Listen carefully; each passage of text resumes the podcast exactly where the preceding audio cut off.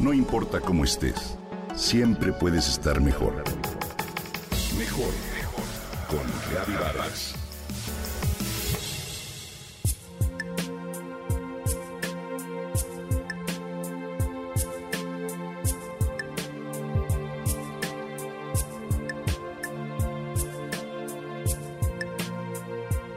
Es un privilegio conversar sin pretensiones ni diferencias o máscaras para impresionar.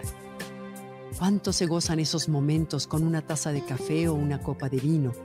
Cuando la libertad de expresarnos y mostrar la vulnerabilidad aflora sin temor a ser juzgados.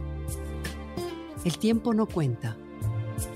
No hay competencia ni vanidad, solo el tranquilo y honesto intercambio de pensares y sentires. El tema es lo de menos. Más allá de las palabras, lo importante es la calidad energética que subyace y alimenta una relación ya sea con la pareja, un amigo o una amistad. Para ser un buen conversador no es necesario hablar mucho. Incluso los silencios y las pausas son benéficas. ¿Cuántas veces dicha magia sucede en el momento menos esperado? Por ejemplo, cuando al despedirnos de alguien en el quicio de la puerta o antes de subirse al coche, alguien dice, Oye, por cierto, ¿qué opinas de tal cosa? O se me olvidaba decirte qué, y la conversación se vuelve breve y profunda, o bien se prolonga plácidamente durante horas. Una buena conversación podría parecer algo superficial, pues muchas veces su importancia se soslaya. Sin embargo, es una necesidad básica de todo ser humano. Dejar de conversar es dejar morir una relación. Esa conexión con el otro en un nivel profundo la necesitamos como alimento. La conversación en la intimidad es una gran conectora. Agrega algo infinitamente precioso a cualquier relación.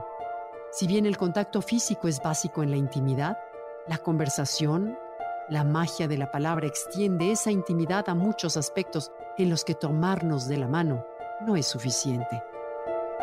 Otro tipo de conversación es la que se tiene con una misma. Y la interlocutora es la propia conciencia. Se te pasó la mano, te toca pedir perdón. Mira qué bien te salió esto. Necesitas bajar de peso. Escuchamos ese susurro que aflora a pesar de que tratemos de evadirlo con cuanta distracción se presente. El ego también busca conversar, pero su voz suele ser crítica, compara, juzga y descalifica a propios y extraños. Si le prestamos demasiada atención podemos caer en el juego de las máscaras, los roles y las interpretaciones. Hay otro tipo de conversación que también nutre, la ligera.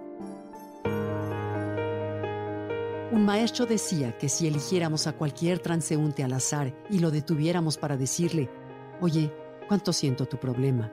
El transeúnte respondería con extrañeza, ¿cómo lo sabes? Todos tenemos problemas. Si tuviéramos este hecho en cuenta cada vez que nos dirigimos a una persona, ya sea en el trabajo o cuando nos brinda un servicio, nos esmeraríamos en ser gentiles o intercambiar algunas palabras agregaríamos sin duda una brisna de alivio a su día. Hay conversaciones que nos retan, nos estimulan, contribuyen a nuestro desarrollo intelectual, emocional y nos hacen crecer. En esos casos nos toca escuchar con humildad y aprender. Y a veces las enseñanzas provienen de la persona menos esperada. Hay conversaciones que se dan sin palabras. El cuerpo las habla y describe con lujo de detalle. Pongamos atención a estas ya que por inconscientes son genuinas. Las conversaciones con Dios surgen cuando pasamos por el dolor y el sufrimiento. Es entonces cuando volteamos al cielo para pedir, agradecer o reclamar en un monólogo que busca ser respondido, hasta finalmente convertirse en lo que todo ser humano busca. Esperanza. Busquemos conversar. Con ello transformemos nuestra vida en algo más rico, original y nutritivo. Solo hay que ser auténticos, estar presentes, atentos, aceptar al otro tal como es, acallar la mente y escuchar.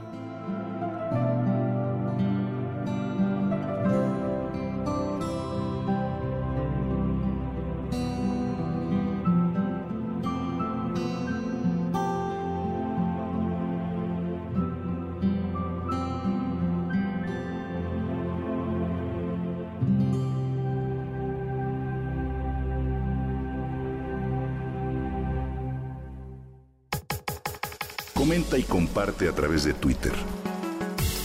No importa cómo estés, siempre puedes estar mejor.